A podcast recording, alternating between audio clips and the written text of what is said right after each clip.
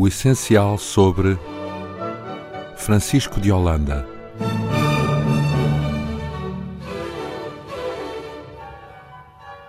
Francisco de Holanda nasceu em Lisboa, provavelmente em 1517 ou 1518, portanto, no reinado de Dom Manuel I. Para Jorge Segurado, estamos perante o principal artista da nossa Renascença. Nas palavras de André de Rezende, estamos perante o Apelos Lusitano, em referência ao grande vulto da pintura na Grécia Antiga. Francisco de Holanda era filho de António de Holanda, iluminista, desenhador, retratista de origem holandesa. Artista ligado à corte portuguesa, a sua profissão exerceu influência na futura orientação do filho, que desde muito novo mostrou clara propensão para a arte da pintura. De facto, Francisco frequentou a escola do pai, sendo este um período de aprendizagem fundamental, conforme ele próprio reconhece no prólogo da obra que lhe deu renome mundial, da pintura antiga. Muito grandes e infinitas graças dou eu primeiro ao sumo mestre imortal e depois dou-as ao meu pai, por não me desviar da minha própria índole natural, deixando-me seguir a arte da sabedoria para mim a mais segura e excelente de quantas há neste grande mundo. Seu pai, instalado em Évora, deu a Francisco de Holanda a formação necessária para se iniciar nas artes figurativas. Durante alguns anos e até 1537, Évora, cidade onde à época residia a corte portuguesa, foi a capital cultural de Portugal e o centro onde os mais diferentes artistas trabalhavam, bem como os homens de letras. Foi aqui que Francisco de Holanda contactou com os mais eminentes humanistas, tendo sido amigo e discípulo de André de Rezende, Miguel da Silva e Nicolau Clenardo. Sabe-se também que Francisco de Holanda estudou línguas clássicas na Escola Pública de Letras. Em Évora dá-se o contacto com as antiguidades provenientes de ruínas romanas, permitindo a Francisco reconhecer que um aprofundamento do seu saber só será possível se se deslocar a Roma, o grande centro cultural da Europa culta no que à arte diz respeito. E Dom João III é claramente favorável à cultura humanística, que apenas estará travada quando, em 1555, entrega o ensino à Companhia de Jesus. Com 20 anos, dá-se o facto fundamental da vida de Francisco de Holanda como artista. Obtém uma bolsa a fim de se dirigir a Roma e contactar com os grandes vultos da arte renascentista. Quando vai para a Itália, é já um pintor vocacionado para a arte ansioso por se encontrar com os grandes mestres do seu tempo, com os grandes monumentos da antiguidade e com as maiores referências da arte sua contemporânea. Esta viagem, por ele tão ansiosamente esperada e que teve a duração de três anos, de 1537 a 1540, é um marco central na sua vida, como ele mesmo menciona no agradecimento que faz a Dom João III. E a vós, muito glorioso e augusto rei, Dou eu outras tantas graças pela ajuda que até agora me tem dado, mandando-me ver Itália e concedendo-me bens que, ainda que a nau se alagasse e a cidade saqueada estivesse ardendo, pudesse eu, sem impedimento, levemente comigo trazer a nado. Porque dizem que o saber é de todos e que em nenhuma alheia pátria é estrangeiro. Destinava-se esta viagem de Francisco de Holanda a corresponder ao desejo do rei Dom João III de fazer com que o jovem artista se instruísse em arquitetura e adquirisse técnica segura para construir castelos e fortalezas à maneira italiana, tendo em vista, sobretudo, a defesa e a soberania do património de além-mar.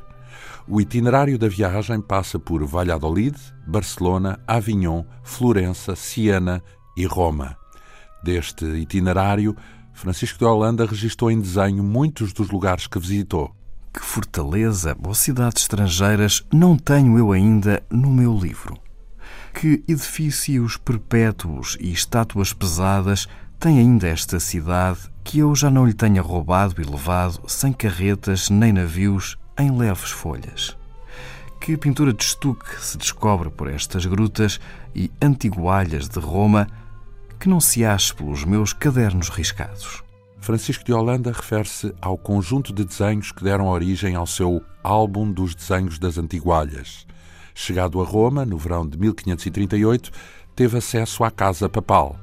Esta sua ida para Roma, que tinha a intenção declarada de contactar com os novos paradigmas artísticos e imbuir-se desse novo espírito a fim de, no regresso a Portugal, os pôr em prática, era simultaneamente uma missão e uma devoção. Na Páscoa de 1539, em Roma, recebe a comunhão das mãos do Papa, facto que muito o emocionou. O seu grande fascínio por esta metrópole tinha uma componente artística e outra religiosa.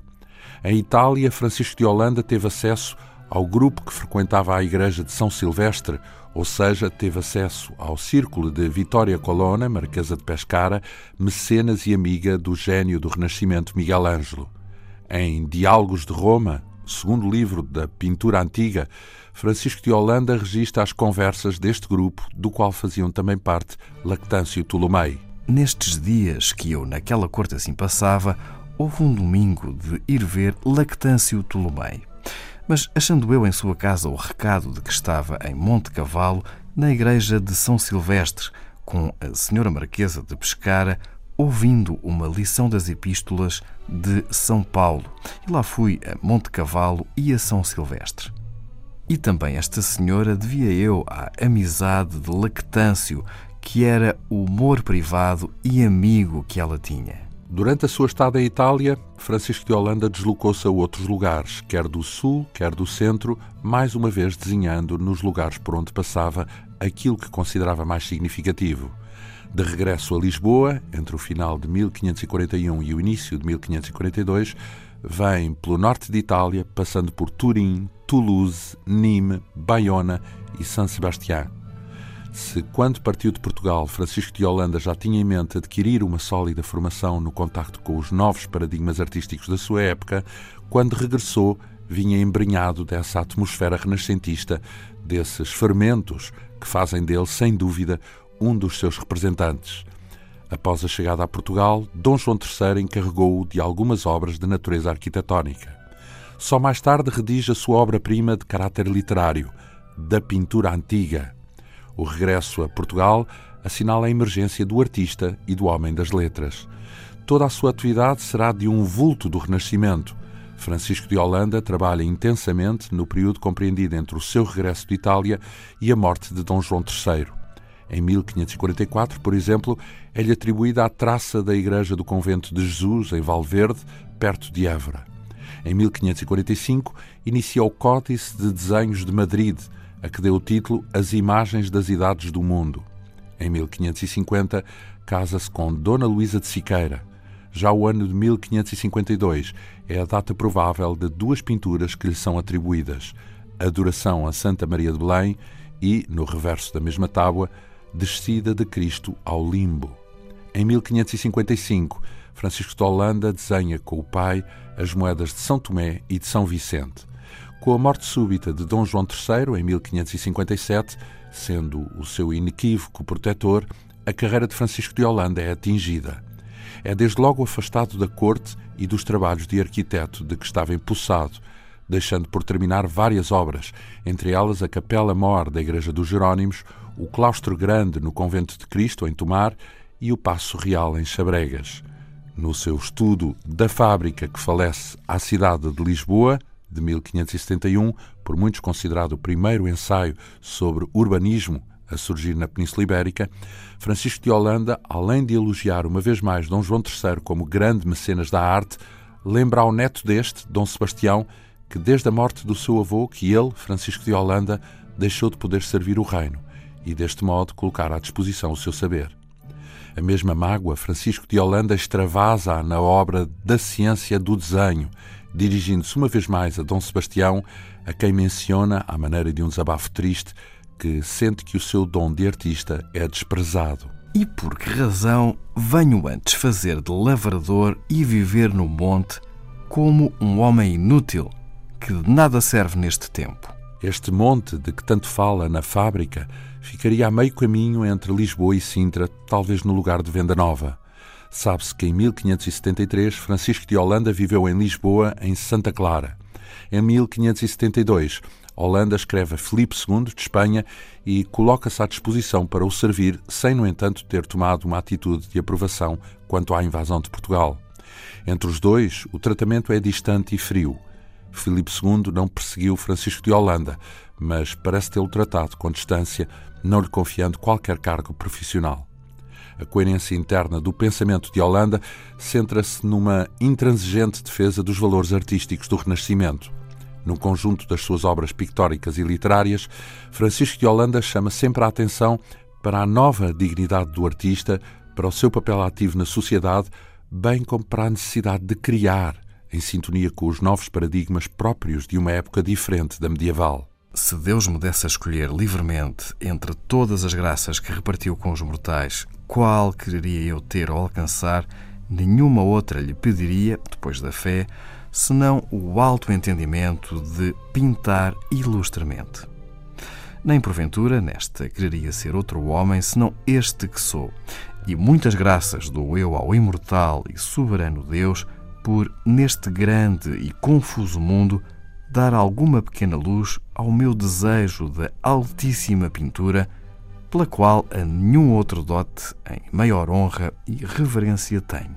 A defesa que Holanda faz da pintura, como a arte das artes, é recorrente. A pintura representa a essência dos valores artísticos e possui uma dimensão metafísica. A arte da pintura é a coisa mais digníssima que só Deus faz por tão investigável sabedoria como só ele sabe. Afirmada assim a origem divina da pintura, segue-se a definição de desenho.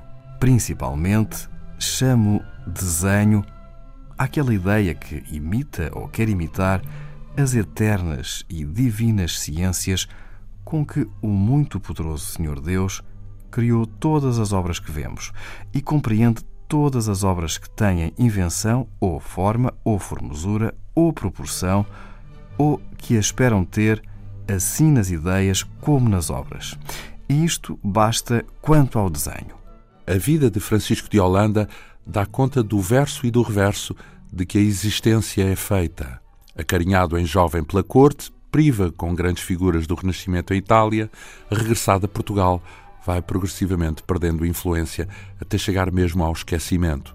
A sua existência dá conta das contradições próprias da época. Enquanto em Itália se vive o auge do Renascimento e já desponta o maneirismo, em Portugal afirma-se ainda o gótico, com a construção do Mosteiro dos Jerónimos e do Convento de Cristo em Tomar. São outras as opções institucionais. Francisco de Holanda terá falecido a 19 de junho de 1584, aos 66 ou 67 anos, de acordo com uma carta de Filipe II à viúva do artista, Luísa Siqueira. A obra de Francisco de Holanda, quer literária, quer plástica, permaneceu praticamente silenciada até meados do século XVIII e início do século XIX. O artista teve de resto consciência de que nunca veria reconhecidas em Portugal as suas ideias, nem mesmo o seu talento para as executar. Contudo, para nós, hoje em dia, que o lemos e interpretamos, que contemplamos o pouco que conhecemos da sua obra pictórica, não podemos deixar de reconhecer a sua forte personalidade, marcada pelo ideário do humanismo renascentista que nunca abandonou. Sobressaem a riqueza da sua reflexão sobre a arte, a audácia de remar contra a maré, de se expor em nome de valores nos quais acredita. Hoje, Francisco de Holanda encontra-se certamente num lugar de relevo, um lugar cimeiro do Renascimento português. O programa de hoje teve por base o livro O Essencial sobre Francisco de Holanda, da autoria de Maria de Lourdes Cirgado Ganho. Realização de Tânia Pinto Ribeiro, leitura de João Almeida e André Pinto. O essencial sobre um programa da imprensa nacional em parceria com a Antena 2.